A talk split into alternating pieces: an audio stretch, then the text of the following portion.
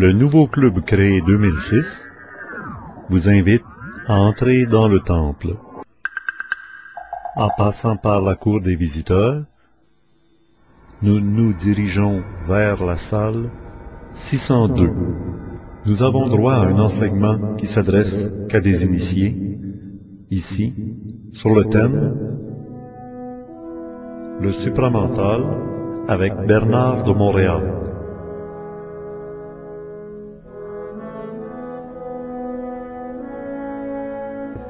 Bernard de Montréal, dans ce premier entretien qu'on a vraiment ensemble, est-ce que, avec cet esprit nouveau, il va falloir réorganiser la société et à partir de la plus petite particule, c'est-à-dire la famille, jusqu'à l'ensemble global des sociétés dans le monde? Euh, ce que l'on vit aujourd'hui au niveau social, c'est la réflexion de ce que l'individu vit. On dit que c'est le- on dit qu'il y a éclatement de la famille, on dit qu'il y a éclatement dans la société, Oui. mais dans le fond, c'est l'éclatement dans l'homme. Il faut chercher la source de l'éclatement plus loin, même en dehors du collectif social ou en dehors du collectif familial. C'est l'individu qui éclate. C'est l'individu qui est à la recherche d'une identité. Donc, euh, comme il est à la recherche d'une identité, qui souvent prend plusieurs années, ses liens avec la famille, ses liens avec la société, eux aussi éclatent, parce qu'il n'a plus les ressources individuelles pour maintenir l'énergie nécessaire qui est utile à la formation de la société ou de la famille. Ce n'est pas un problème social que nous vivons aujourd'hui, ce n'est pas un problème familial. Le problème familial et le problème social sont les conséquences inadvertantes de la rupture dans l'homme de sa capacité de s'identifier à lui-même d'une façon réelle. Auparavant, nous avions des, mécanismes, nous avions des codes familiaux, sociaux, pour retenir ces- ces aspects de l'homme.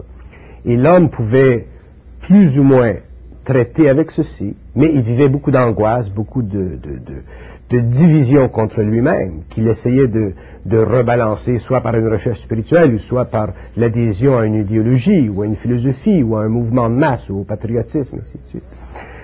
Mais aujourd'hui, euh, l'homme est arrivé à un point où il doit, où il a besoin de sentir en lui-même un centre de gravité. Auparavant, l'homme utilisait le centre de gravité de la société ou le centre de gravité de la famille pour se stabiliser. Maintenant, il est obligé de se développer un centre de gravité pour pouvoir se reconstituer une vie familiale créative et éventuellement une vie sociale harmonisée. Si l'homme ne fait pas ça, il va continuer à subir les contre-chocs de la division sociale et de la division familiale. Et il va être extrêmement malheureux. Et ces forces-là sont des forces mécaniques, ce sont des forces qui se décuplent, ce sont des forces que nous sommes obligés de réaliser à tous les jours à travers la télé, l'information, les dialogues avec nos amis, ainsi de suite des pressions sociales. Donc l'homme est amené et forcé aujourd'hui par les forces de vie de notre civilisation à reconnaître son identité. L'homme ne peut pas vivre sans identité. Regardez, si vous poussez le problème de la division de la famille, de la division de la société, vous pouvez le regarder au niveau du sein de la politique euh, des pays socialistes. La Russie aujourd'hui vit la grande fracture. La Chine le vivra aussi. Pourquoi? Parce que l'homme, l'individu, ce qui est inaliénable, autrement dit l'esprit dans la matière, ne peut pas indéfiniment subir euh, les dominations ou une forme de domination contre sa capacité créatrice.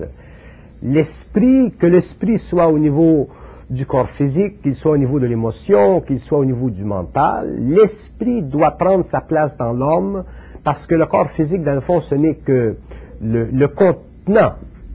Mais la capacité créatrice, est-ce qu'elle n'est pas un peu anarchique?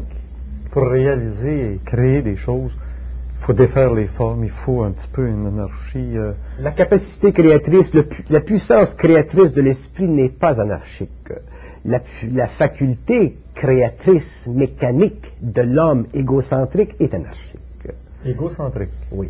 L'homme égocentrique, l'homme qui vit par rapport à des valeurs subjectives, effectivement, si ces valeurs sont fortement exploitées, il créera de l'anarchie. Mais si l'homme vit une conscience créatrice, cette conscience servira à une chose seulement, au développement d'un centre de gravité en lui, lui permettant de pouvoir s'équilibrer à l'intérieur d'une société ou d'une condition humaine qui est en voie d'éclatement. Ce n'est jamais la capacité créatrice de l'homme qui est dangereuse pour la famille ou dangereuse pour la société. Ce sont les aspects psychiques inférieurs, le mental inférieur, l'intellect, les émotions, les passions de l'homme, les illusions spirituelles de l'homme qui vont faire éclater la famille ou faire éclater la société. Les illusions spirituelles du mouvement euh, mondial euh, mahomédan, c'est un exemple. Ce mouvement spirituel qui, est extrêmement passionné, extrêmement fanatisé, parce que c'est un mouvement qui appartient à des masses humaines qui ne sont pas extrêmement développées sur le plan mental, mais qui sont rigoureusement rattachées à un passé. Le retour au fondamentalisme, qui aujourd'hui est universel, fait partie de tous ces courants, de toutes ces forces mécaniques qui vont engendrer beaucoup de souffrances dans l'humanité et diviser les nations. Mais ça n'a rien à voir avec l'individu. L'individu qui serait euh, en voie d'évolution vers le développement d'un centre de gravité serait forcé par son esprit à se séparer et à se libérer complètement de ses contraintes. Il serait amené à vivre sa propre paix et il serait capable de vivre l'harmonisation de son être par rapport à un monde qui est en voie d'éclatement. Est-ce que je peux donner un exemple que vous me direz si je me trompe? Il y a, il y a ceux qui passent à côté de la révolution, de l'évolution euh, brutale que nous sommes à vivre dans cette époque-ci. Ceux-là, il y a deux catégories.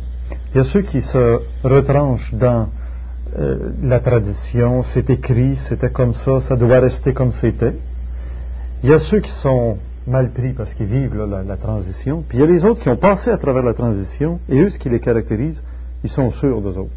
Ils n'ont pas de compte à rendre aux autres parce qu'ils s'en donnent à eux en premier lieu. Et s'ils sont en harmonie avec eux-mêmes, ils passeront à travers. Ils ont d'ailleurs déjà dépassé à travers s'ils sont rendus à ce point de conscience-là. Alors il y a deux catégories. Ceux qui reculent dans le passé en s'accrochant aux anciennes valeurs puis à la tradition en disant c'est là qu'était la vérité, mais la vérité dont ils parlent était toujours à l'extérieur d'eux autres. Alors que les autres qui ont passé à travers leur âge se sont aperçus que la vérité est à l'intérieur d'eux-mêmes. Ça a-tu du bon sens, cette Oui, image-là? oui, Oui. votre vision est bonne, votre analyse Ces est gens-là bonne. sont sûrs d'être sûrs, mais ceux-là, là, Oui. ils font peur. Parce que on se demande, on a toujours comme impression qu'on a besoin d'avoir un point de référence. Et le point de référence pour ces gens-là, ils l'ont en eux-mêmes. Ils sont sûrs. Ils se retrouvent sur le chômage, ça ne les déséquilibre pas. Ils sont sur le chômage. Ils trouveront d'autres choses. Euh, ils perdent leur emploi ou euh, il y a une maladie dans la famille. Bon, c'est pas plus grave. Il y aura autre chose. On, s'arrangera avec ce qu'on a, ce qui nous arrive. Il y a les autres qui se disent Ah, ça, ça nous arrive parce qu'on a dû mal agir dans telle circonstance ou ils vont se mettre au pied des patrons, à genoux, en larmes, en disant Gardez-moi, gardez-moi.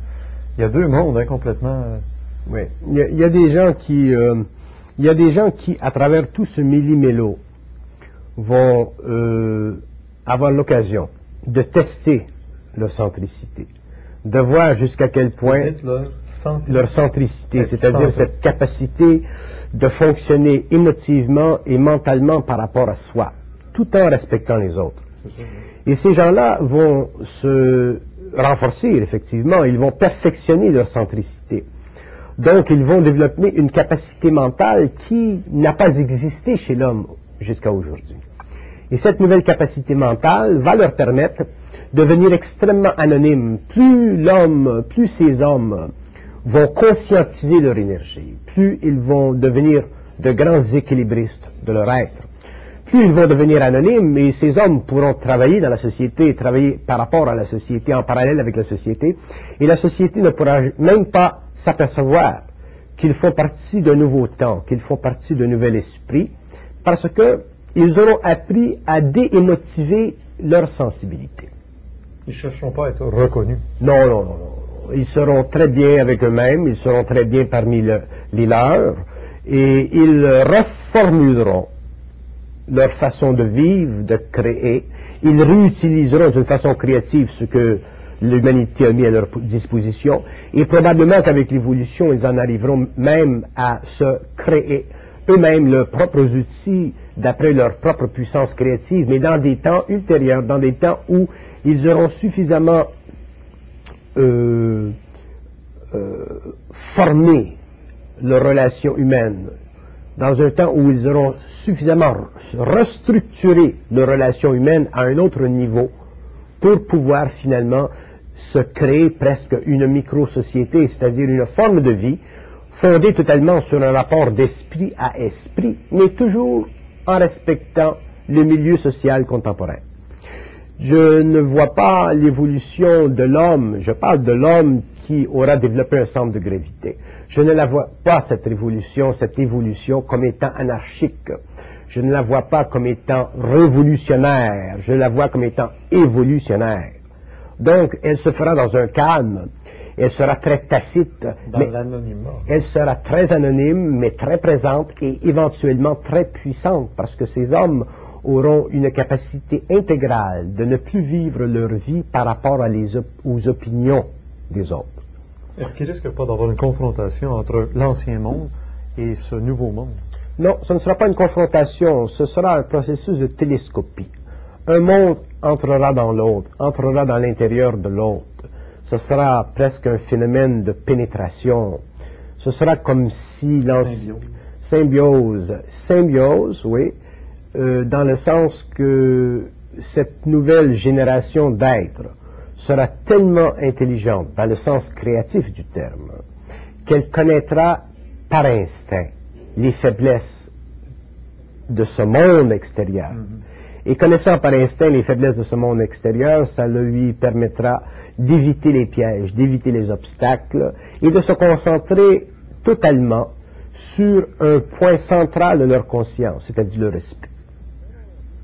Et pas par des prières. Non, non, non, définitivement pas. D'ailleurs, on ne peut pas vivre cette nouvelle évolution du verso. On ne peut pas vivre cette nouvelle conscience humaine, cette conscience supramentale, au-delà du mental. On ne peut pas vivre cette conscience extrasensorielle avec de la prière. La prière fait partie d'un temps, elle fait partie d'un temps nécessaire, elle fait monde. partie d'un temps ancien. Les hommes qui font partie de cet ancien monde en bénéficient encore aujourd'hui, donc elle est encore nécessaire pour eux. Mais pour cet homme de demain, cet homme du verso, la prière sera une antiquité et il aura remplacé la prière par la communication télépathique directe avec les plans invisibles. L'homme sera télépathe, il parlera avec l'invisible comme il parle avec les hommes dans la chair. Donc il n'y aura plus de contestation psychologique face à la nature des valeurs humaines ou de vie. Bernard, on s'arrête sur ce point de suspension. La semaine prochaine, j'aimerais qu'on qu'on explique comment on peut entrer en relation télépathique avec ce monde de l'esprit. Connaissez-vous des techniques? D'accord? Oui, oui. À la semaine prochaine. Donc, dans cette salle 602, il y a la deuxième partie de cet entretien avec Bernard de Montréal, réservée aux abonnés du Club créé, comme vous. Les visiteurs libres qui ne sont pas abonnés parce qu'ils n'ont pas payé leur abonnement ou qui n'ont pas assisté à la conférence au début du mois peuvent voir seulement un court extrait de cette capsule avec Bernard de Montréal. Si vous connaissez des personnes intéressées par cette démarche ésotérique, particulièrement du supramental, les anciens amis de Bernard de Montréal, ils peuvent venir ici, c'est gratuit dans la cour des visiteurs. Ils doivent d'abord s'inscrire ici à la porte et se souvenir du nom d'utilisateur et du mot de passe qu'ils ont choisi eux-mêmes pour revenir, sans avoir besoin de se réinscrire à chaque fois. Voilà, c'est la démarche d'ésotérisme expérimental maintenant avec le nouveau club créé 2006 qui permet à des gens d'aller plus loin qu'en surface. En entrant dans le temple, soit comme visiteur libre, ou aller encore plus loin, dans un enseignement réservé qu'à des initiés à l'intérieur des différentes salles qui sont disponibles et qui s'ouvre à chaque mois. La 601 est encore disponible pour ceux qui étaient abonnés en janvier 2006. La 602 est maintenant disponible à ceux qui sont abonnés en février 2006. Et ainsi de suite pour toute l'année. Merci de votre attention et au plaisir de vous retrouver ici.